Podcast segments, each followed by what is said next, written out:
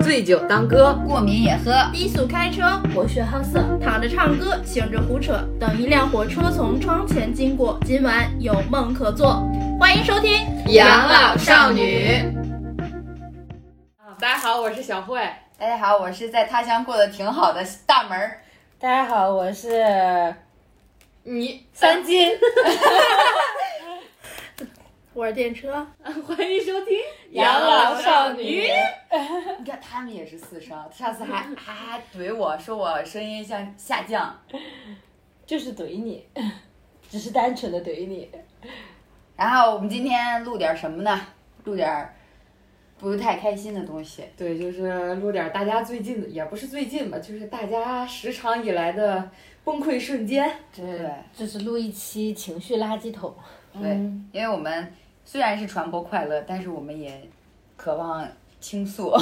毕毕竟都是打工狗，还是有一些就是忙碌啊、烦躁的时刻，有的时候堆积到一起，可能就整个人就会大爆发。对瞬间一整个崩溃的大动作。对，因为看前段时间那个那个电视剧叫什么来着？那个我在他乡挺好的。对然后就是它其实还有还是挺有共鸣的，有一些地方。嗯，就觉得嗯，我们没抑郁，可真不错啊。对对对，我们可能没有遇到他那么极端的极端情况，但是也算是遇到了百分之七八十的程度上面的某些事情。主要是因为我们可能难过或者有点烦躁的时候，就会听养老少女来缓解心情。这个软软广植入的很好。自己听自己的节目缓解心情，我的哎你们不听！吗？我真的会听哎。我也会听，但是我会听，就是我比方说更新到第二十期的时候，我会我会听前面的。啊，我连样片儿都听不了，我一听自己张嘴说话，我就浑身麻了，家人们！就是麻了，就是那个表情包麻了。麻了酥了。我是因为我我我我剪的，所以我就是我在听就是挨得太近了，啊，对，所以我一般都会听前面隔的时间比较久的那种。那你觉得我们有进步？有进步，我我平心而论，真的有进步。我觉得我们在氛围感上有了很大的一个提升。老王卖瓜，自卖自自夸。行吧，就这吧，行吧，那我们就直接进入主题吧。就是成年人有的时候，怎么人家都说成年人往往崩溃就在一瞬间，可能那个事儿大家觉得看起来并不是一个多么大的事情，但是就是其实是很多小事儿日积月累积压的，对对那一件事儿它可能就只是一个导火索而已。后来就有就突然就一下崩了。对，可能前面大家就觉得嗯，就是很正常，每天的状态或什么，但就那可能一个瞬间，就让人没有办法去接受了，可能就一下子就瘫了。压断骆驼的最后一根稻草。压断稻草的最后一条骆驼，对不是骆驼不能另挑，一只一匹骆驼，一匹骆驼。撞死大脚婶儿的最后一匹骆驼。一匹骆驼，哪有一对不起，是我无知了。一匹马？哎，是匹吗？是，为什么还怀疑呢？不好意思啊，因为我有点怀疑到底是匹还是只。匹也行，只也行，只是小的，一坨骆驼，哦不对，哇哦，那一坨骆 一坨骆驼应该是杀完之后的，一坨臭臭。一坨粑粑。坨应该是那种我们跑题了。一是那种比较稀的，就是液体或半浓稠质地里面的那种叫坨。需要解释的这么清楚吗？我相信广大听友朋友们应该比我们的文化造诣要强。我说那个坨是马字旁，然后一个犬的那个，那是一头骡子的那个。那个驼是动词，对呀、你我驮着东西，骆驼驮着麻袋，那个驮才是这个。哇，你好，不是量词是吧？好的，好了，我们就到这儿吧。你觉得我们这期应该讲老师，就讲讲你那些语文老师是怎么教你教你的。那我还是语文课代表呢。不要再继续暴露了。你是凭美貌当上课代表 的。黑幕，所以我们回归正题吧。嗯嗯不知道就是让我们们讲。讲那根稻草吧。现在对，不要讲骆驼了。行吧，那要不然我先给大家讲讲吧。就是之前有一个讲讲你最近一次崩溃是什么时候现？在转场真硬啊！就是那要不我来吧。哎，我是觉得我们可以先就是大家每个人聊一下最近一次就是情绪不好的时候是什么时候，然后再去聊，对吧？我最近情绪不好是昨晚，你这离挺你好近啊！哎，主要这个都不是不值一提，就是被工作气到了，但是也没有什么太大的就不至于崩溃，只是很烦。对，我想说的是我最近一次朋友圈最高频率的点赞和和评论的一次经历。我发现现在最近大家朋友圈都不怎么点赞，没错，就没有人点赞，你发什么也没有人点赞啊！不，点赞还是有的，只是评论可能很少。就是在当晚，我经历了我朋友圈这么久以来最盛大的一次安慰。事情是这样的，就是大家都知道，可能北京北京最近一直在下雨，然后有一天暴雨刚巧让我赶上了。就是我下班的时候坐公交回家，其实，在公交车上的时候就已经看见变天了。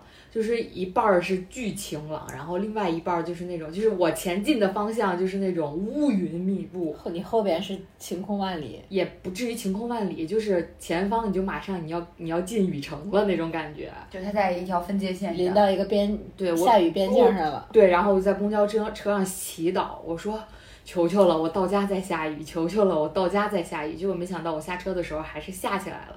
但其实下车了之后，离家还是有段距离。我平时都是骑小自行车嘛，但是那天我一看下雨了，我下车我就开始打车。但我等等那个打车的途中，那个雨就已经就是下的超级大，超级无敌大暴雨。我不知道还有什么别的形容词来形容它。滂沱大雨，瓢泼大雨，就 倾盆大雨，不够夸张，血盆大口啊。嗯。对不起，我告辞。然后呢，我就是站在一个就类似于通道下面在躲雨，就是上面有有有有有遮挡的地方，然后就是但是可以走出去，也可以也可以向后走出去。然后那个时候我就已经被刮的整个身上都已经差不多快湿了。然后车来了，当我走到车上就两步，可能三步吧，两步有点夸张。我走过去到车上，我就已经湿透了。但当时因为我快为了快点打到车，我打了一辆拼车，然后我一开始上车的时候其实是没有拼到人的，我就觉得嗯应该可以直接送我回家了，下这么大的雨，我就我就想着早点到家嘛，结果没想到拼上车了，拼上一个小姐姐，然后那个小姐姐等那个师傅接到她的时候，就她她就跟师傅说他手机要没电了，就直接按照车牌号找他，然后我们在地铁站门口等了他很久。师傅给他打电话，他接了。哦，那个车是你是吗？哦，我马上就过来。其实他已经看见那个车了，但是他不记得。嗯。然后他就上车了，上车他没有带伞。但我们俩一开始是顺路的，他要先送那个小姐姐，就是一趟路上他要右拐，拐进去之后再再出来，然后再往前走一段左拐就是我们家了。但是那个小姐姐拐过去之后，哦，我忘了说一个前提，就是从我打车到我家的地方一共一点八公里。然后打到车之后送那个小姐姐。送到一半儿的时候，她跟师她跟司机师傅说：“那个师傅，我不知道这个门会不会开，如果不开的话，你可能还得绕一圈把我送到另外一个门进来。”我心想着绕就绕吧，反正他也没带伞，对吧？结果绕了两公里出去，两公里才到他家，然后再送我的时候，距离我家这时候已经有三公里到四公里的距离了。然后折出去了一半还多，而且那时候你是浑身湿透的。对我浑身湿透的，然后呢，师傅还开着空调，我说我说师傅，咱把空调关一下吧，才关了。然后我就又绕了一圈，我心想终于可以送我了，对吧？我就绕了好大一圈，然后又到了我们家那个路口。其实那时候雨已经小了，就等于说我在车上兜了一圈，我淋透了，兜了一圈，在晾干的时候雨小了，然后走到路口的时候。那个师傅要往往右拐，往里边拐，要送我进去，结果出现了拦路虎，树被被那个风和雨刮倒了，整个就横在了那个大门口。因为我看雨小了嘛，我就跟师傅说：“我说师傅，要不然你在这停吧，我想着我自己走进去，反正可能离家也就四五百米了，我走进去也就走进去了。”结果我往前，我刚下车往前走了两步，然后在前面看那个树倒了，那人说那个电线都在。雨里，如果你想过去的话，你就必须趟过去，趟水走。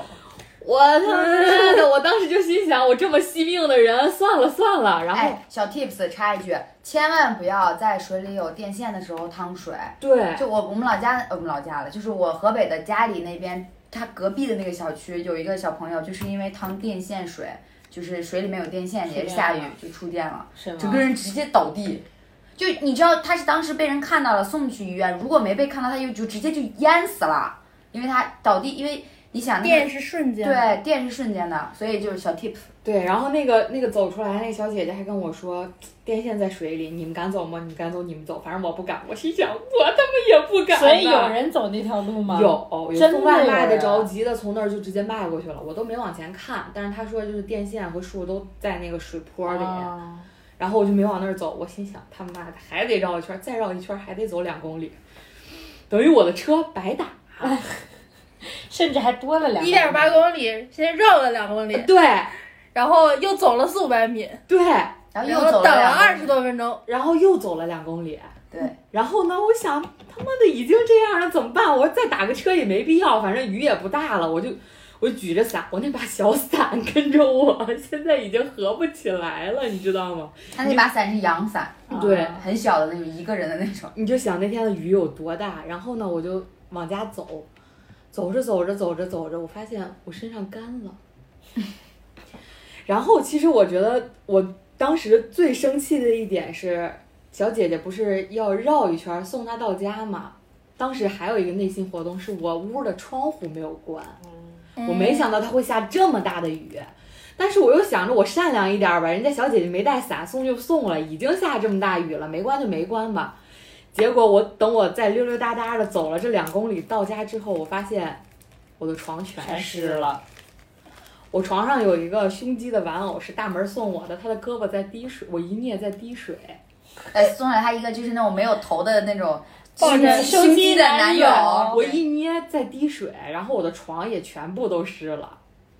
我又立，我又把我的床给撤，哦，我没有，我先把床撤了，然后我又去洗了个热水澡，回来之后拿着我们家的风扇对着我那个床垫子吹，嗯，这就是我回家之后看到的情景，对，就很离谱吧。一个裸一个裸体女人在家里忙碌，不是收拾床垫就是收拾床单儿，要么收拾被靠垫儿。我们家那个客厅里面异常的拥挤，我当时在庆幸的是，幸好我的电脑没有放在我那儿，啊那个挨着窗户那个位置，嗯，就是当时电脑在客厅。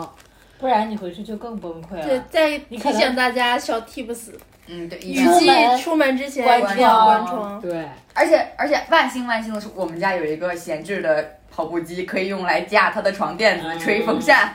对我当时最崩溃的一个瞬间是，当我知道我还要走两公里回家的时候，因为我知道我的家一定不是什么好的景象了，已经，然后就各种就是都砸在了我的身上这上一。路上就在想回家是一个什么情况因为况了。因为他那个屋子，他那个屋子的那个风就就好像就是就是夏天的时候，他那个屋子只要打开窗户就跟开空调了一样。啊还因为它北边的窗户，所以就很就非常进风。对，就很通风。，对，然后下雨的时候，可能也是因为风风向的原因，我那屋就没什么问题，但他那屋就全全扫进去了他，那屋是直接风把他的窗窗户户刮刮死了刮死了，刮关上了。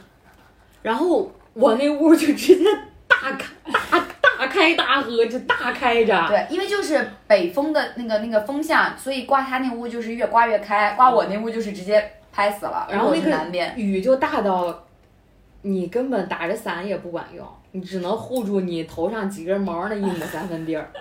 对，然后我走到一半儿的时候，我就释怀了。我心想，算了，已经这样了，还能怎么办？还能更。糟吗？结果回家真的更糟，比比我想象的糟。不，你还就是你还有一这一条后路，就是你的电脑没有。你电脑要但凡在那儿，你可能当下就真的不行。对我真的就崩溃了。我就是当我下车发现我那段路走不进去的时候，我就一瞬间气儿都堵在这个心里了出不去呀、啊！但我走路回家，当我身上干了的时候，我还中途绕了个超市去买了包方便面。回去还能安慰一下你的心灵。是的，就是人情绪不好的时候吃方便面最管用了，吃点热乎，很治愈对超级治愈。切点火腿肠加一个鸡蛋，荷包蛋，是的，就是这个标配。那天晚上，而且我当时我就觉得我太傻了，为什么那个小姐姐可以让司机绕这么大一圈儿？你为什么不绕？对我为什么不绕啊？我脑子是被驴踢了吗？被骆驼踢主要。是因为我看雨小了，然后那块儿我觉得能过去。谁我觉得是你善良，对，我就心想着人得善良点儿吧，人家也没带伞，送到人家门口就送到家门口吧，哪知道最后受伤的是我。你的善良。同一天晚上，我的境遇就不太一样了，嗯我一滴都没淋着。你为什么一滴没有淋？因为我稍微加了会儿班儿，然后我本来如果如果按我正常的时间走的话，到家刚好被淋。但我那天刚好加了会儿班儿，然后打车回家的时候，就不下。我刚坐上车，刚坐上那个司机的车就开始下，然后到我们家门口的时候雨停了。没有对比就没有伤害。对，然后我我这一整个就是在车里听然后屋子也没有进水。对，我这一整个就是在在在车里听小慧的语音，就听到她从愤怒到最后平静释，怀了。对，到最后就是，到最后就是吃方便面吗？我说加根火腿呢，什么馅儿的？呃，什么肉的？鸡肉的还是猪肉的？我爱吃鱼肉的。有问你吗？有人在问你吗？你礼貌吗？然后，然后，然后就等我回家的时候，就是我刚刚说的那个景象。对，就大门还是很知趣儿的，就是看我在忙里忙外忙忙叨叨的，我去煮方便面了。对他去煮方便面了。我如果坐在那儿，那我就要挨骂了。就要被轰出家门。没错，真的离谱，那雨下的，我就当时就觉得应该赶不上吧，应该能到家吧，谁能想到？对，你看就是我兜车看了看了一圈的雨景，这花京城花了，花了几块钱，花了十几块钱，嗯看了看了场雨。嗯，我想看了一场海，通州的海。这，车打了跟没打没什么区别。我他妈站在一个地方吃，坐在一个地方吃饭，我等它雨停，我不香吗？我 真无语。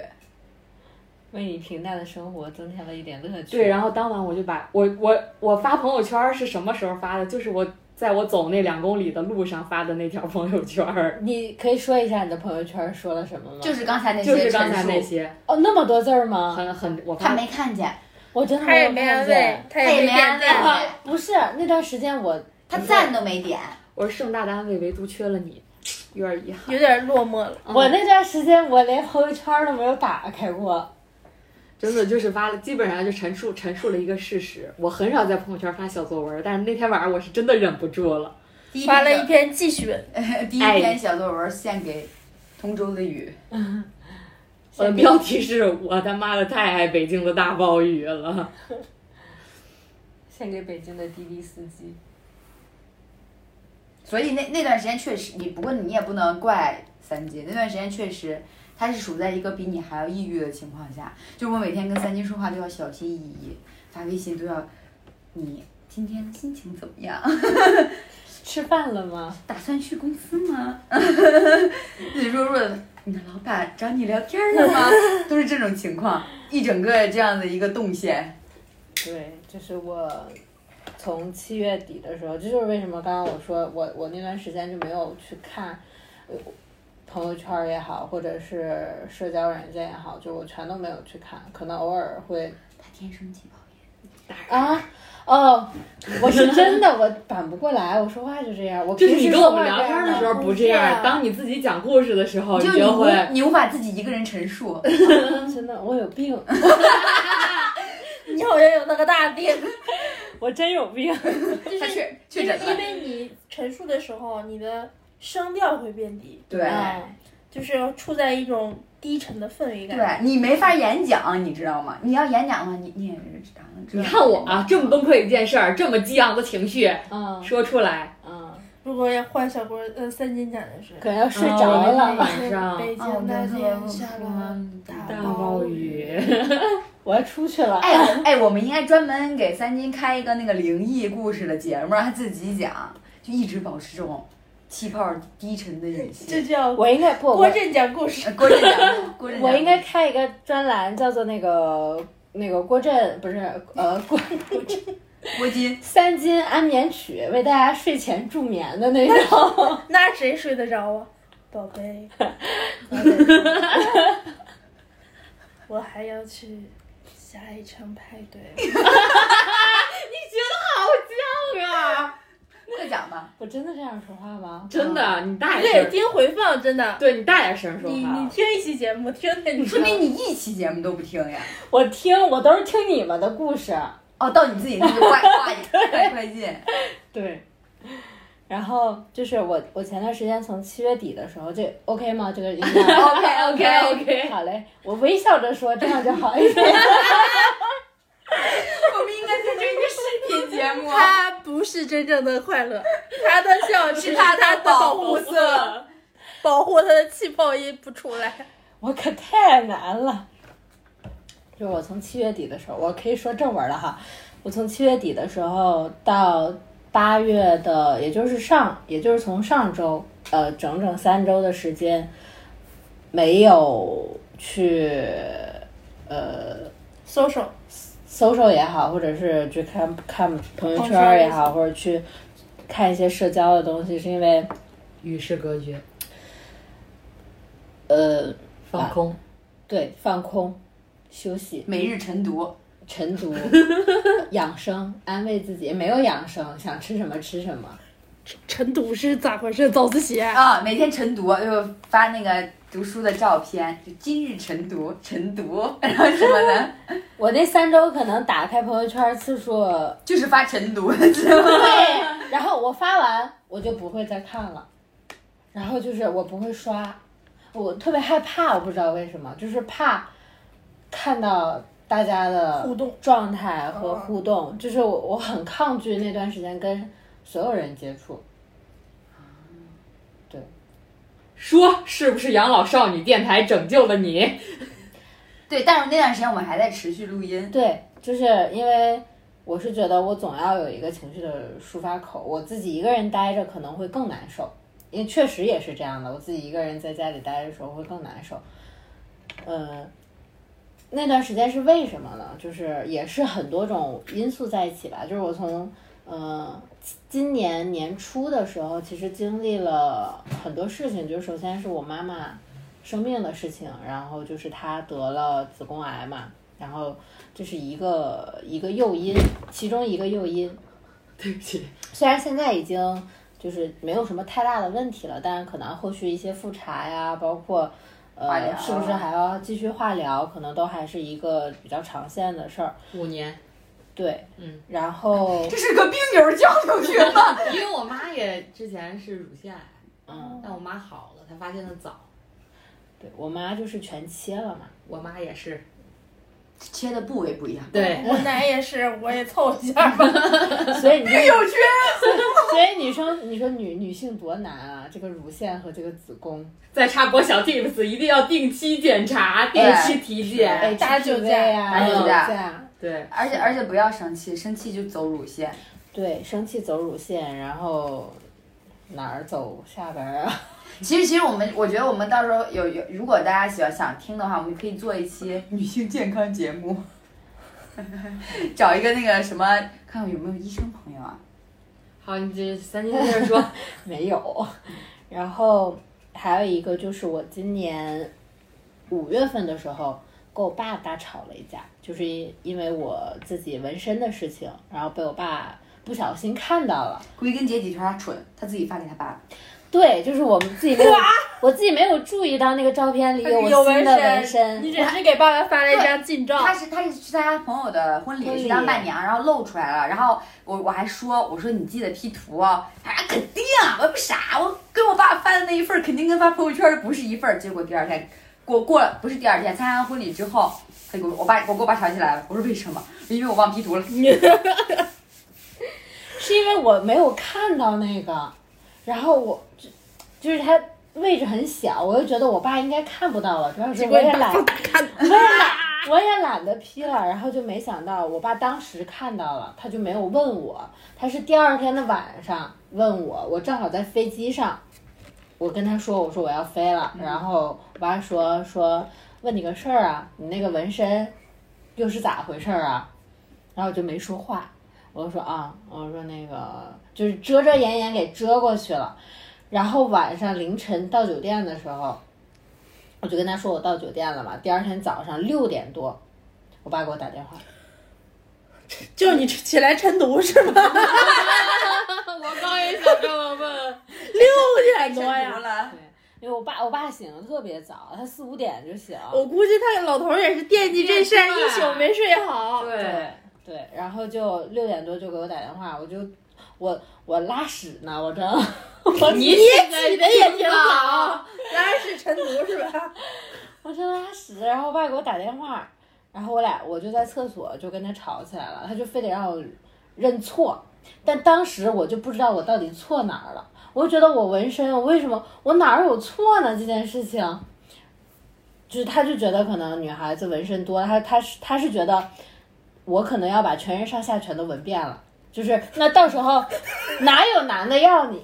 你还你还你还能你还能嫁人吗？你还能结婚吗？你还有公公婆婆愿意接受你吗？是跟我跟我妈的发言是一模一样的就是。那个，这不就是那个你你你什么？你纹身在你妈妈心中就是你你说妈妈我要纹这一块儿，你妈妈听的是妈我要纹全身，你就全纹，就那种感觉。对，然后就反正当时我爸就说的挺狠的，做的也挺绝的，就说跟我要断绝关系，然后让我把家里的所有的东西收拾走，然后让我搬出去。我说行，然后就挂了电话了。然后那从五月初，那正好是五一的时候，嗯我正好去上海嘛，然后从五月份到六月的端午节，一直到端午节，我俩都没有打电话，也没有发微信。到端午节的时候，我就说了，我说，哎，我说好歹也是这个也是个节也是个团圆的节日，我说回不去，我说要不虽然吵着架，我说还是跟他说一声，我说爸爸中秋快乐啊什么的。结果我打开了微信，想发给他，发现爸爸把你拉黑了他给我删掉了。哇，红色的叹号，对，对，他给我删掉了。爸爸也是个狠人啊！他老估计，是气头上。什么星？座啊？白羊。哇，所以我跟你讲，我特别怵白羊座，你被白羊拿捏了。但我身边又都是白羊座的，就是同事什么的，好多我。现在有点不敢触摸你了，我怕把你电到，我怕已经麻了。然后，然后就是，但是当晚我爸还是给我打电话了，就说说那个说我我不给你打电话，今天你也不知道给我打是不是？对，他你就不知道给我打，我说我给你微信发消息，你给我拉黑了呀。呀我说你给我拉黑了呀，然后他就说啊，那拉黑了，那那电话是干啥使的啊？就不知道打电话。也没错儿，我但是但但是我当下就是不想不知道用什么方式去跟他说话，我而且还看到红色感叹号了，更生气。对，就是我我可能比如说文字，我的啊情绪是影响稳会。定的。对对对，但是说话他一定又会让我认错，啊又会问我我错哪儿了，以后还敢不敢了？但这个事儿我就从从始至终我都没有想明白我到底错在哪儿了。然后就这个事儿，然后当就是但是咋说呢？就是我那天我俩就聊了聊了，可能有一个小时吧。那个又聊了些什么呢？就聊就聊错哪儿了错哪儿了？对你敢不敢了？哎你有还对纹不纹了？对，你婆婆能不能接受你了？对，我说我说你不让纹身的最终的就是目的也好，或者是你的担心，就是怕我嫁不出去。是担心我嫁不出去吗？嗯就是我觉得在他的潜意识里就是这样的，对，但是他但是他又不承认，他们的终极原因就是觉得纹身的不是什么好人，对。就是老一辈儿的思想就是在那儿，他他可以，他说他他能接受，就是那种女孩儿小的纹身，就一两个儿，他觉得没有问题。但嗯我可能就是量相对普通人来说比较的多，但是又没有到达那么多的程度，我就觉得。你没说满背啥的呢？对呀、对啊，我就跟我爸说了，我说我也不想纹的全身都是。他说那那你就是你想要纹多少？他问我你想你到底想要纹多定个少？KPI，啊，他说你告诉我你还想要纹纹纹哪儿？想要纹啥？我说我我说我现在没法跟你说，我说我也不是说我都定好了，我说我就要纹多少个，那可能没有 没有好的图我就不纹，可能有好的图，我觉得有合适的位置，我可能就纹，但我也不想要说纹的全身上下全都是，我也不喜欢那样。但是在他眼里，就是我是一个不可控因素，我是一个定时炸弹，就我随时随地可能再去添新的纹身。嗯，明年再见，背上已经有关公了。对，他就他就觉得我我太不稳定了，然后最后没有办法，我觉得就是我如果想要缓和这段关系的话，就毕竟还是我爸嘛，就我也没有办法说你一直持续这样下去。然后就还是我虽然不知道我错在哪儿，但是我还是认错了。白羊座就是对白羊座就是他吃软不吃硬，对，就是就是我不知道错哪儿了，但我可能就顺着他走了。我那那我就没有办法了。我说行，我说我错了，我我说我不闻了。我说我说最起码在我结婚之前我不闻了。嗯，我是这么跟他说的，他也接受了。就是那种事儿不我知道吃硬。这段故事让我想起了我妈发现我抽烟的一个过程。嗯就是最后一次发现我抽烟，就是可能也是我自己哈脑子有泡，就是把抽完的烟放到家里的一个水瓶子里，然后呢我没有拿走。啊，你们真的是太不小心谨慎了。不是，其实那天我没觉得有什么，因为第二天我在家的时候，我睡到了十二点，但我妈打我电话没打通，她就着急了。然后他着急，我也想着他中午反正也不会回来，就因为他上班嘛，就是每次中午也不会回来。我醒来，我走的时候我会扔掉它，她早上起来也不会进我屋。结果那天他打我电话没打通，因为我静音在睡觉，然后他就特别着急的从单位回到了家来看我，进门就看见了我摆在桌子上的那个放烟的水瓶儿，我妈就急眼了。然后那次也是跟我妈吵了巨大一架，然后我临走之前的前一天晚上把我骂的狗屁不是，狗血淋头。就真的是狗血淋头，骂的我就你他妈是个什么东西，你就不是什么好人。我说我说怎么了？我说然后就又开始说什么找对象的事儿。嗯我说他们有好人，你是什么好玩意儿吗？嗯，哑口无言。对，给我骂的狗血淋头。你就应该说妈，我抽烟，我喝酒，我纹身，我但我知道我是好女孩。然后我第二天我就回北京了嘛。我回来之后，我回我因为我跟他说过我第二天要走，我妈说，我妈当时还给我打电话，我说我走了，我妈说你走吧，但我还是走了。嗯我我是觉得就是我从小到大经历的，我一直觉得我爸对我是 PUA 式的教育。嗯，就就是是你的所有选择，他都是打压你。嗯，不是打压我，他是觉得他永远都是对的，即便是他错了，他也不允许说别人说出他错了这件事情，一定要让别人去认错。就是在他的潜意识里，可能一直都会觉得他是对的，所以他不允许别人说出他的错误。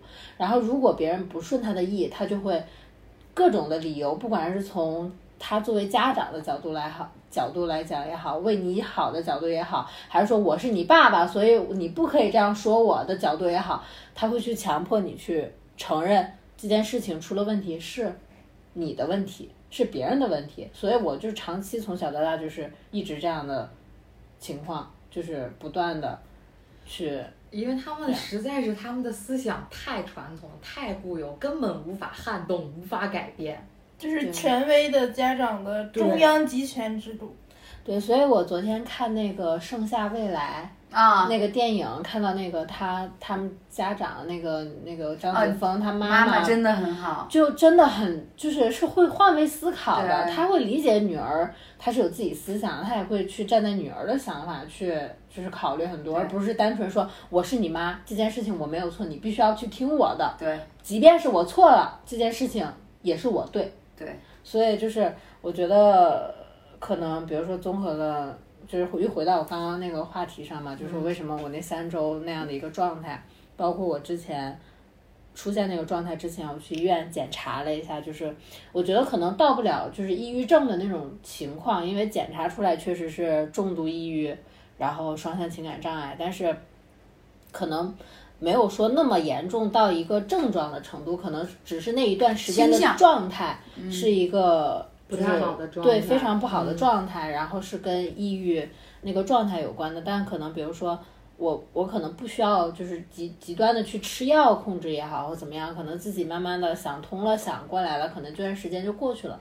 但是我觉得造成这种状态是一个我从小到大的思维成长模式跟思维模式，就是我只要可能遇到一些，比如说分离障碍，可能比如说跟我爸爸这件事情也好，跟我妈妈生病也好，然后包括跟呃还有一点就是我公司就是就是在公司的一些工作其实也有关系，都是一种分离焦虑，就是我我可能自己本身是有分离焦虑的。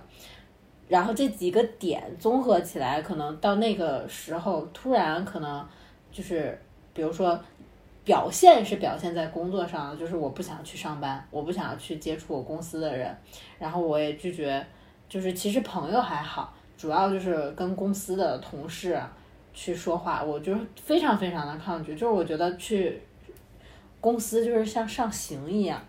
对我来讲，所以那段时间我我也不知道怎么样去面对我的团队里的同事，面对我的领导，所以我就选择去逃避了。那我可能就说，那我去休息吧，但是我也不知道这个休息对我那个阶段来讲有没有用，但是那是最快能让我从我当下最不好的那个状态和情绪里逃离出来的一种方式，就是我逃避，我先不去碰那一块儿的东西了。但是其实那三周的休息对我来讲，嗯，也不能说没有意义吧，只是说如果我没有想通的话，那三周的休息对我来讲就是没有意义的。因为我的领导说，如果你没有休息够，或者是怎么样，你可以再多休息一段时间，然后比如说公司这边可以放你一个月的假呀，或者是再长，等到你什么时候好了，你什么时候再来上班。但是就是如果纯休息，是没有没有用的，我是觉得，反正就是到最后我是怎么想的，是大师救了我，是大师。那个是咱们一起的那个大师。对，就是即便即便我是觉得他他说的东西不一定要全信吧，我觉得但就是是有一种情感的，对，它是一个我觉得它是一个情感安慰跟就是寄托。就是有一个你，就是我我我理解是他在不知道该找一个什么样出口的时候，然后有一个在他觉得人，在对，在他觉得哎相对有一点权威的这么一个人跟他讲了这么多事儿，他就算不是百分之百是完全对的，但我愿意去相信他，因为这是我目前为止现在阶段能够走出去的一个途径，我愿意去试一试。对因为其实，在那个我我那三周的状态里面，我的领导也好，我的老板就是 boss 也好，然后包括像那个那个门儿啊，然后还有我一个另一个之前的朋友，就是这段时间一直就是在找我聊啊，或者是听我的一些情绪的问题，但是就没有办法让我，就是我那些道理其实都能懂，但是过不了我的心里，就是我有一个坎儿，就是我那个心里的坎儿始终就是跨不过去。我也知道我我应该是那样去做，但就是我那样去做，我当下我就接受不了，我就是还是难受，我就还是想逃。最后就是那个大师为什么说救了我呢？他他因为他他他是那个有点算命嘛，呃，他是那种周易对周易，五五呃叫什么五行呃奇门遁八甲八字儿对奇门遁甲对那一块，然后我就觉得当道理拯救不了我的时候，那我是不是就是选择性的去相信一下命运？命运就是因为道理大家都说烂了，跟我我也知道应该怎么去做，但是我我接受不了，我也没有办法往前去跨出那一步。那如果是，即便我是觉得这个东西我持有半信半疑的状态，但当下对我来讲就是最管用的，因为我找不到第二条路了。嗯，然后就那段时间，就是可能是我近期来讲，就是我虽然刚回去上班一周吧，但我觉得状态不一样了。嗯，就是我我接受自己的很多东西了，就我觉得努力也好，或者是我嗯想要去做或者不想去做的时候，我就听自己的心就好了，我不一定要非得去强迫我自己一定要做到最好，或者是我就是不能辜负别人对我的期望，我要怎么怎么样的，我觉得我。当下最重要的事情就是把我自己的情绪照顾好，其他的我就不想了。嗯，嗯，首要考虑因素一定是自己，嗯不要为其他人考虑那么多。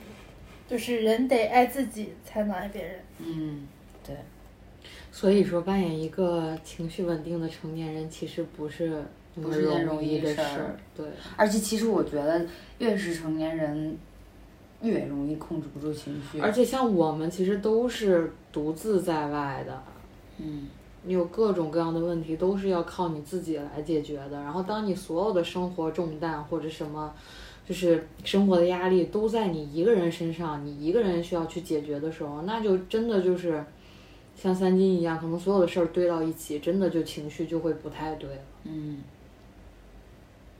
他就让我想起来，我本来不是说我没什么崩溃瞬间吗？但是我听你们刚说，我有一个小的，也不算崩溃，就是我想到了我来北京之后，我我来北京今今年咱们应该也算第四三年了，第四年了。四年，然后呢，我刚来北京的第一年，那会儿连毕业都没毕业，就是咱们俩一块儿实习，对，一块儿在北京实习的那会儿，在在北京实习就是那会儿在一家公司里面实习，然后那个公司的老板是个女老板，她就是那种很会就是应酬，然后很会就是呃做公关，对做公关那一块儿，她很希望我跟她一起做公关做市场，但我的性格不允许我这么做，就是我只要在一个陌生人的环境的饭桌上，我就消音了，就一句话自动推到角落，对，我就一句话都说不出来，所以所以我就我就没办法，然后他就把我领到了一个所谓的一个什么什么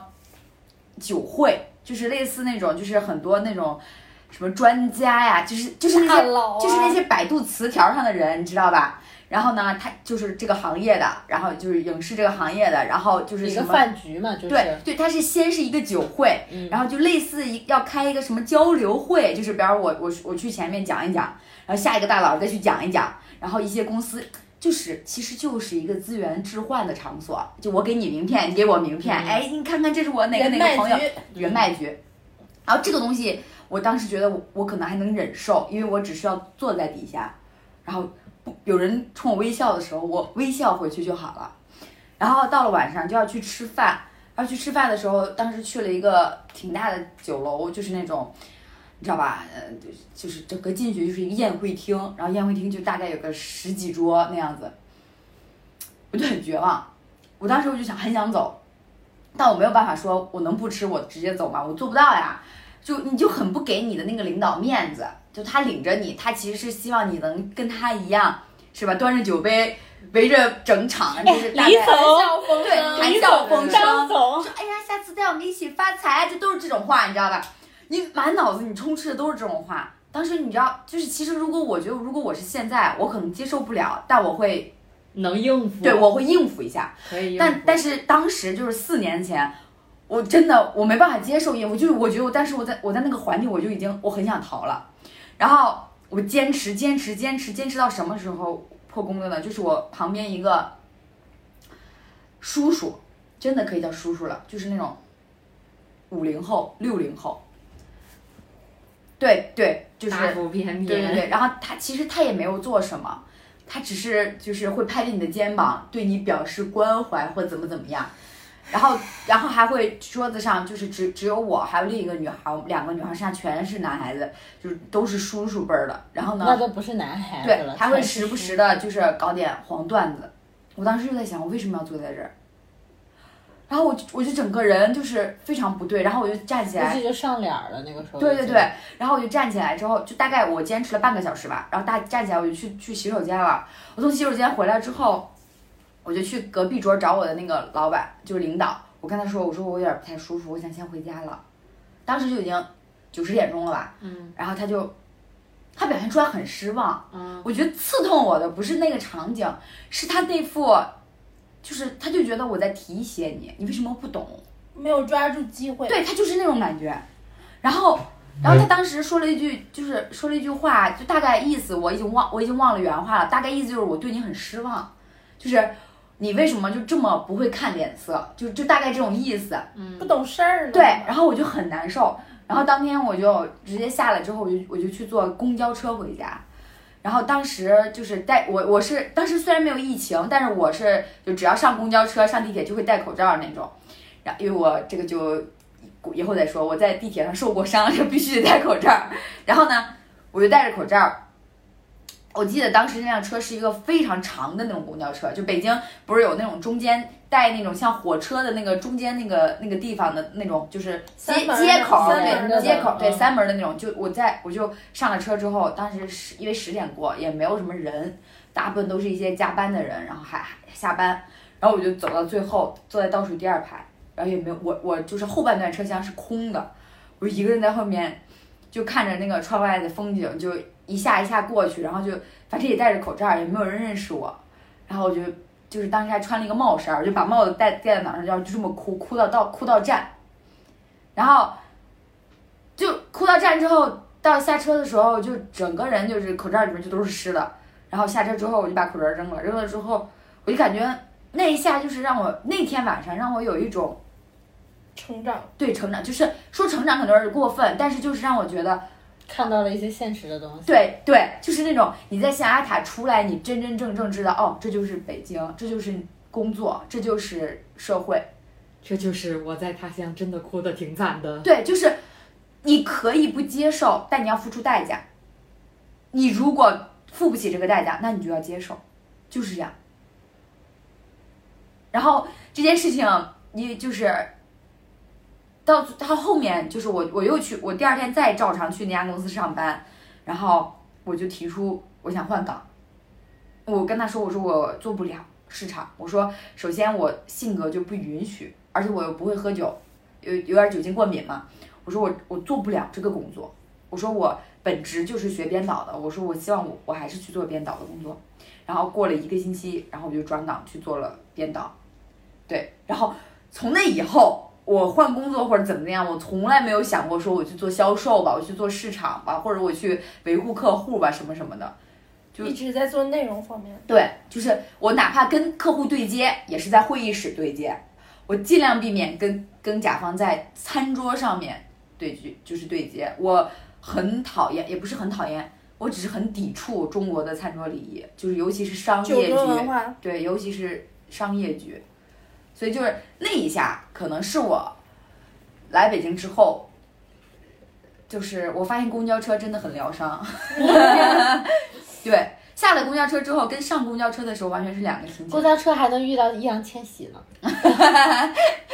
对，反正就，嗯，算是崩溃吧，就一下子，其实真的就是一瞬间，我我有多厌烦，或者我怎么样，我都觉得不至于到我让我崩溃或让我哭。我觉得就是那个女女女领导的一个眼神和一句话，我明白，我能想象到是这种什么样的眼神，对就好像就是我带着你，怎么这么不争气呀？对烂泥扶不上墙那种感觉。对然后他就觉得，而且就是那种我把你，就是他他让我觉得就是我把你带到了一个高 level 的大佬地方，你为什么自己这么不争气？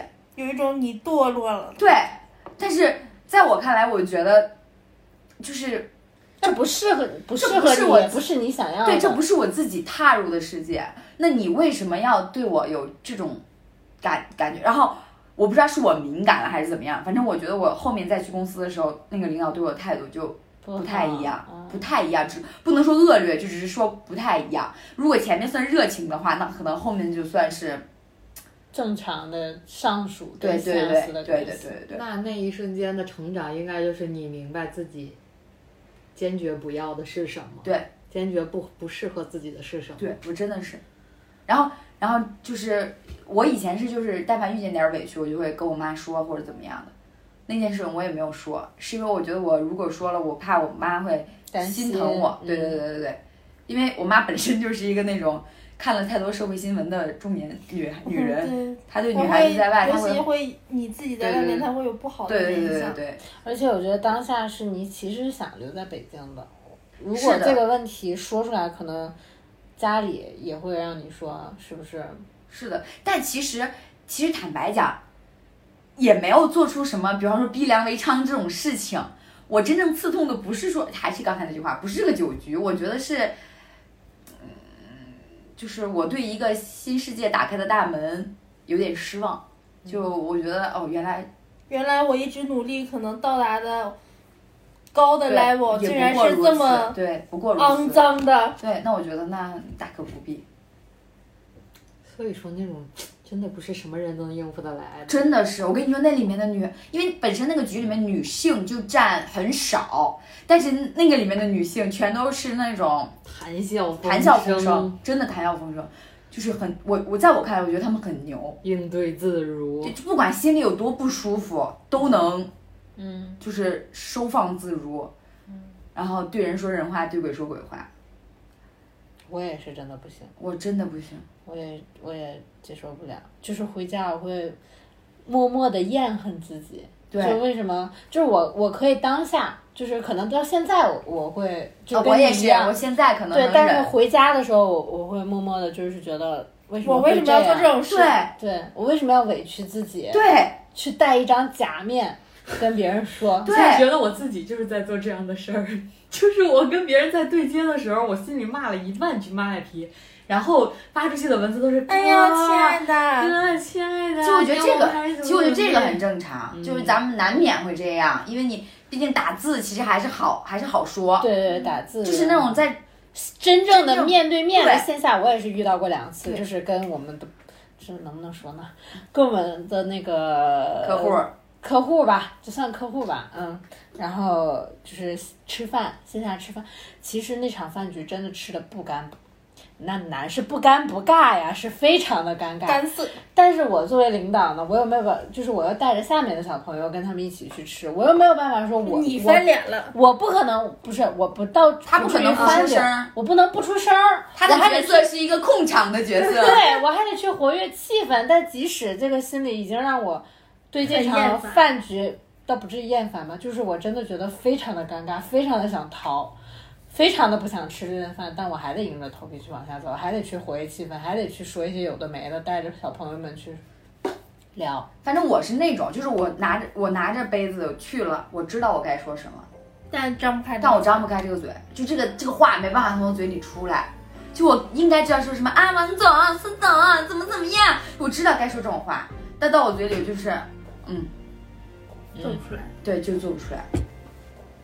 没有必要勉强自己。对所以可能是大门职场进阶的第一第一阶，出新手村就在那晚。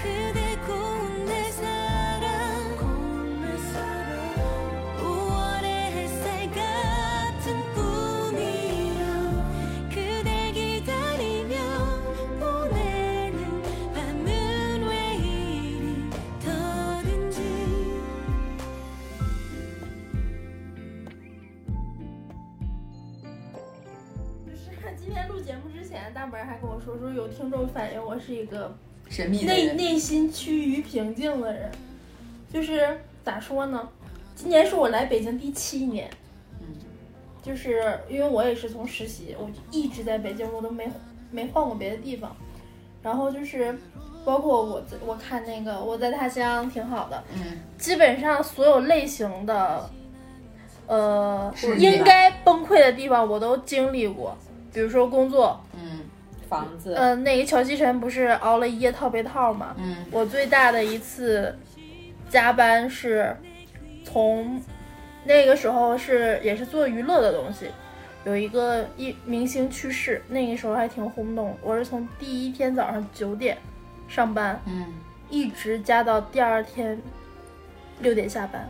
晚上，对，通了一个宵，上了两个白班，嗯，就俩白班一夜，嗯嗯，然后就是一直在做，就是没休呃没修过算是夸张，可能就是眯了半个小时在椅子上。嗯然后那个时候我也没有崩溃，就是我觉得，如果是我自己想要的东西，我是就是有奔头的。嗯，对对对，嗯所以说就是工作方面，我觉得就还 OK。嗯然后比如说情感方面吧，我也经历过一些乱七八糟的事儿，但我觉得过去就过去了。然后我最崩溃的是，刚才听三金跟他讲他跟他父亲，我最崩溃也是我跟我父亲的一些事儿。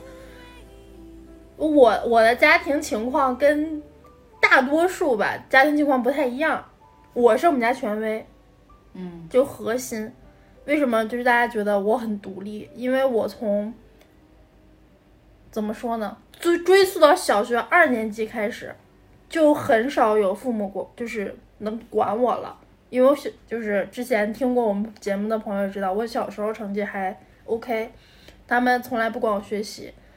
从二年级开始，没有人接我上下学，我要自己跟男男同学一起走，因为太小对嗯跟男同学一起走，然后包括初中、高中涉及到补课，就晚上九点多打车，我都是自己回来。我爸妈从来没接过我，有的时候都是都到什么样儿？我有有一次在楼下碰着我叔了，我叔说那个看我自己一个人回来，然后说就直接生气了。那时候你才初中初二，十四岁，嗯，就正是半大小姑娘，正是危险的时候。然后我叔，直接一电话给我爸打过去，说你怎么不去接他呢？晚上哈，然后，然后我爸说，哎呀，我在楼上看着他呢。然后我叔就是一下就生气了，说你在楼上看着他了，他如果在楼下有什么事儿，你来得及吗？就是从来没管过我。然后，我爸就是，就是嗯，怎么说呢？他可能也觉得放心我呀，或者是觉得不用管我也能活得挺好，所以就是关心啊这些都非常非常少。然后我自己就从小我就是说好听的就是独立，说不好听的就是自己一个人没人管。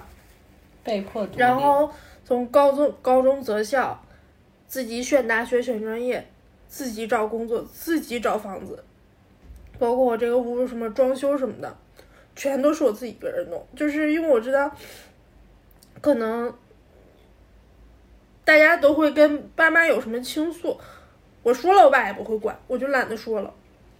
然后再加上，嗯，我是我们家第一个，比如说就是考上大学的，我爷比较看重我，导致我的家庭地位比较高，所以就是有时候我还骂我爸两句，但不是那种骂，就比如说我爸跟我爷吵架了，我是能骂我爸的，嗯，能能跟他说道理的，我说你怎么回事儿？老头儿都七十多了，你还搁这儿呜那个跟他吵吵把火的，万一再给他气搭桥了，就是不知道我是有这个权利的。嗯然后有一次，这导致我跟我爸不太亲嘛。然后有一次是我算是重病吧，因为是面临手术，然后我自己一个人，呃，和我闺蜜在北京检查完之后做的核磁，然后什么什么的，然后医生说状况不太好，因为我是非常严重的腰间盘突出，嗯，那个时候就是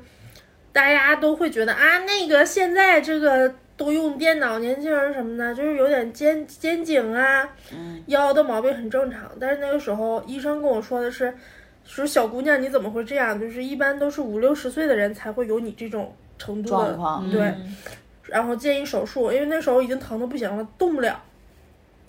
然后我说那个手术是什么情况？他说不建议你这么年轻手术，但是你又不手术又不行。然后你手术呢，就是百分之九十五的成功率，其实这个成功率不高，嗯因为你想，如果是百分之九十五的话，就是一百个人里面会有五个人就失败了。嗯如果做颈腰椎失败，它是什么后果呢？就是下半身就瘫痪了。嗯因为那时候我就非常害怕，毕竟也是小二，那时候二十五六，嗯呃，赶紧给我爸打电话，然后我说爸，这事儿怎么办？因为要手术，第一是征求他的意见，第二就是如果要钱的话，能不能帮帮我？嗯我没有那么多钱，但是我还是想让我状况变好一点。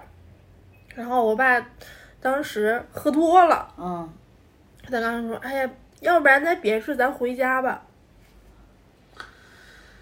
我当时一下就是，我觉得我被抛弃了，嗯因为可能大家固有观念里面，家里有什么病，因为我家是非常非常小的城市，都是送北京来治，对对对，说那个咱不行，咱去北京治，一定要把这病治好。但是我现在可能就是我我这边把手术安排好了，需要他点头签字啊，或者是拿钱什么的，他退缩了，他让我回到那个医疗环境特别闭塞的小城市，就是那种感觉自己被抛弃了，他又不管我了。然后我觉得我可能活不成的那种感觉。太绝望了当时。所以那时候我就是站在医院门口，靠在我闺蜜的怀里，我哭了整整半个小时。我也不知道是手术的压力、病痛，还是说父父亲的这种抛弃，就是所有的东西加在一起。本身我可能比较缺乏亲情的这种东西，你越缺乏什么，什么给你的打击就越大。你越珍视什么。我本来就是没有太渴望亲情，但是亲情这方面又给我这么大打击，我一下就受不了了。然后那时候就是又是我叔，我就一直觉得我叔叔可能比我我两个叔叔照顾我比我爸照顾的还要多，就是指大事儿上面啊。然后我又给我叔打电话，然后我叔说没事儿，到时候看该咋吃咋吃，不行的话那个我去北京，然后我照顾你。啊，这话天呐，就是我叔叔都能说出这样的话，然后我爸不管我，所以当时我又开始哭。假设说我这这退一万步说，但我叔说不出来话，我叔可能像我爸似的不管我，我可能还没有这种伤害，就是对比越大。亲的，对呀、我是他亲生女儿吧，而且他只有我一个孩子，就对比越大，伤害越深。我真的不知道我爸是在什么条件反射下能说出这样的话，所以就是从那时候起，我对我爸就是怎么说呢？可能就是我就是那那种养不熟的狼崽子一样了，我对他没有任何指望了。我跟他交流什么的，可能就是，呃，正常的，呃，节日问候也、其实也很少。然后我四年了，四年的春节我都没有回家，不是说不是说过节不回家，我每年就都不回家，我就一直在北京，因为我不想回去了，我觉得没有意思了。你回家有什么奔头呢？你虽然说我回家可以住我奶奶家，但是那不是我的家。我家没有一个人其实是期盼我回来的，那我干嘛还回去啊？对，所以我特别，嗯，怎么说呢？我觉得自己没有后盾了，也包括我在北京，我一个人可能自己住啊，然后我会把自己家里装点的井井有条的，因为我知道只有这一个地方才是我的家，我后面老家也没有家了，没有人管我，没有人在乎我，所以就是。他那时候给我的打击跟伤害，就是一直延续到现在。不过就是后来我也看开了，就他爱怎么样怎么样，因为我也有足够的力量，因为我自己经济独立，我有能力，我我觉得我自己有发展，我不靠他，其实我也可以，我有足够的力量跟他对抗，所以现在。关系也没有很缓和，因为我们俩不说话，虽然没到拉黑的程度，就是我跟家里人联系，就是跟我奶奶打打电话之类的，然后我不跟我爸交流，然后他到现在没有敢催婚什么的，最开始催让我考公务员，他特别可笑，因为我们家那边的公务员是怎么回事儿，就是。也有我跟我同龄的人回去考公务员，但人家就是父母给安排好工作，嗯啊我直接就问了，我说你能安排吗？他说：“哎呀，你看你成绩这么好，然后学习这么好，那个一回来一考就行。”我说：“我为什么要放弃我自己安排好的工作，回去按照你的安排再安排自己一次呢？”我说：“你如果安排不了，那就算了，没有房子，没有车，没有工作，我还回去干嘛呀？”我就是直接很锋利的怼他，因为我没有什么顾忌，而且就是会有那种报复心理吧。我说，如果有一天我爸重病了，我一定要把这句话送还给他。我说别来北京了，在鹤岗治吧。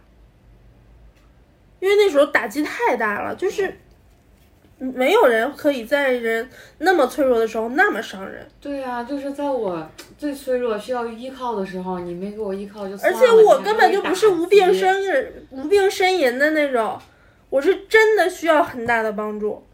那时候他把我踹水里了。嗯，那好，以后说什么平常的发烧啊、感冒啊这种病，我以后就是一定要把这句话原话送给他。你说我是养不熟的狼崽子也好，随便，我这句话我必须原话送给你。就是我得让他知道他对我做出了什么，我一定要还给他，这就是现世报。所以有时候你说恶毒也好啊，或者是不孝顺也好，随便，我不在乎，但我一定一定要把这个东西还给他。太沉重了。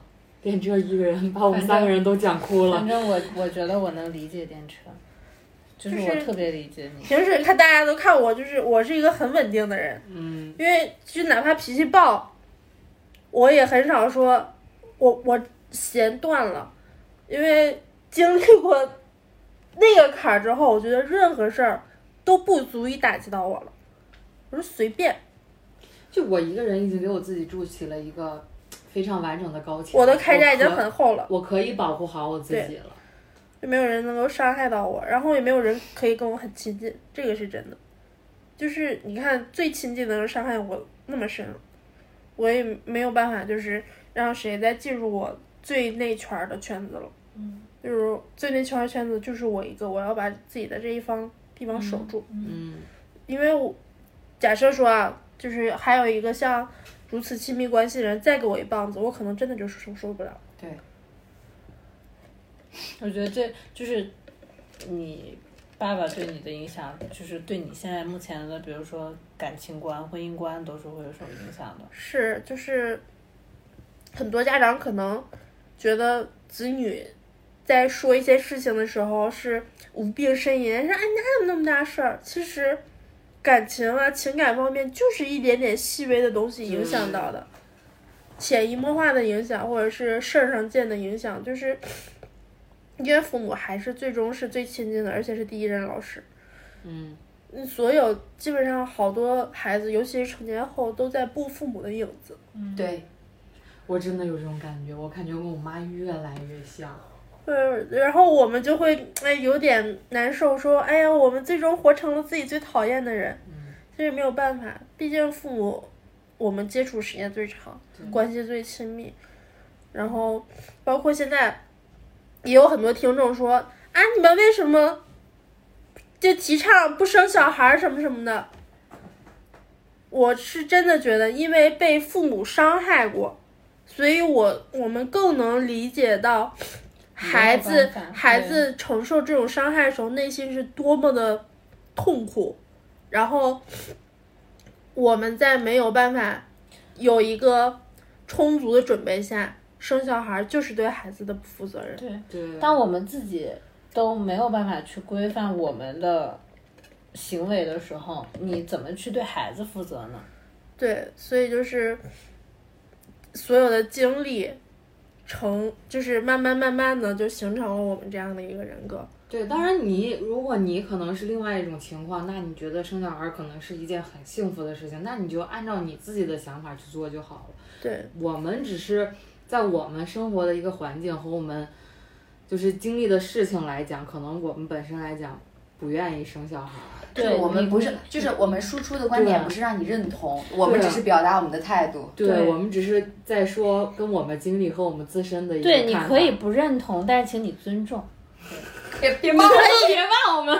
你也可以就说什么垃圾，你可以点那个红叉就不听。对，就是如果有不同的意见可以讨论，但是不要否定我们，因为所有的存在都是有它自己的价值。存在存在即即合理。对，是的，呃，包括最近杨笠，嗯，不敢惨了只敢调侃男性成成功功的那部部分对，然后就是昨天我还看到了一个微博，不知道是真的还是假的，就是因为因为杨笠一个一对男女朋友激烈辩论后分手了。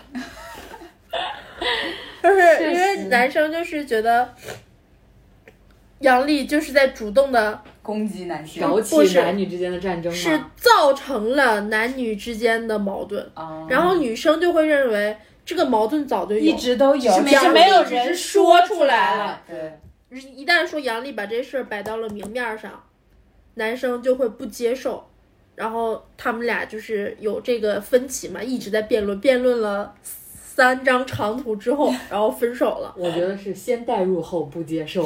对，而且我觉得脱口秀本身它的一部分职责就是讽刺，它不是纯让你我给你讲一个段子，笑话之类的对，它就是在指出一些社会问题，让你来反思的。我觉得，对，所以我我们电台就是虽然没有杨笠那么火，但是我我觉得养老少女跟杨笠的处境某一点点是重合的。嗯，我们说的事儿，或者是一些犀利的观点，在这个社会上一定是存在的。对，不是说我们生搬硬造出来一个东西，强迫你接受，而是说把这个事情点破之后，大家之前可能没有注意，现在注意到了；大家之前没听过什么观点，现在听到了。如果说这个东西你真的不接受，那你也不要强迫自己接受。对，但是你如果真的不接受，也不要说完全否定这个东西的存在。对，你就去听别的电台就好了。是的，嗯，人家能听我们还是听我们？但是就是如果说你听了真的不舒服，就是觉得我们四个讲了什么对对狗屁，也不要说勉强自己啦。对，就是选择有很多，对，我们虽然希望得到你的喜欢，但是你们不喜欢也也对我们来说也没也没差了，其实没办法。对，就是就是也不要就是。我不希望说某某一对情侣因为听养老少女最后分手，我们还是希望你们幸福。我们还是希望积点功德的。对你们幸福，你们幸福。对行吧，那我们今天你就崩溃也聊完了，刚刚的情绪烘托也到位了，那我们就冷静一下，然后今天节目就到这儿了。要把电车的哭放在开头。上一期大门儿哭，这一期电车，下一期咱俩安排安排。安排一安下，排一下。不是我可能讲我自己的哭不出来，但刚才电车讲的时候，我实在是流泪了，已经。真的是，我就觉得就包括就当时过年我们一起过的年嘛，就是电电车后来我们俩在屋里聊天的时候，也是给我聊哭。而且而且过年的时候，咱们四个不是在咱们我们家客厅激激情辩论了一下这个就是我们这个电台对为什么会成立的成立，也是在那天晚上我们四。个人是怎么样熟知，然后对就当时是你们三个所有的人给爸妈妈拜年什么的，然后爸爸妈妈发红包，我什么都没有。对那个年我我记得最最印象深刻的是，因为那时候提倡就地过年嘛，嗯，你们仨是第一次，在外面过年对对对然后我就已经习惯了，但是我我觉得我自己过年还好。我爸除了给我寄了一袋香肠之外，再也没管过我。我觉得真的是，呃，他这么对我就随便吧，反正就是已经伤害不到我。但是跟你们对比之后，我觉得我操，我好落寞。但没事儿，还有我们陪伴嘛。我不差这个，嗯因为我不差，我现在可以说出我就不差钱了，我不在乎你这个三头五百的。对，因为你我对这个东西我已经不期待了，所以你影响不到我，你也对伤害不了我。你随便，你就是你管我要五百块钱，我都能打发给你。但是就是你如果说想要那种天伦之乐，我给不了，因为我已经是铁币一块了。上期大门是石头啊，这期这期电车是铁臂呀、你上一期是啥？石石头头啊。啊，不是上一期，上上期。上上期说那个啊恋爱遗憾的那一期，我是石头，无法心动。行吧，那咱们这期节目就就到这对里吧。以后墙，你们有 title 了，石头大门。我们儿、铜墙铁壁组合，铁壁电车，铁壁。女，咱俩组一个 CP，想想啊，心软小慧，铜墙铁壁，清心寡欲。我压上了哎，那我是清新好了，你寡欲吗？你能寡欲孤吗？寡，好，朋友们再见，拜拜。拜拜拜拜。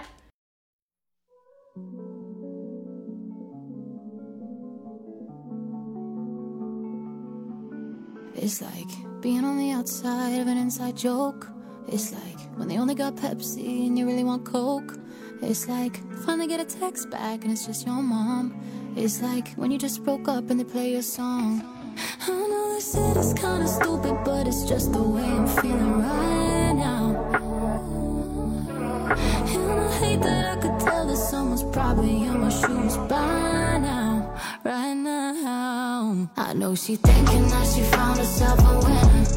I know you.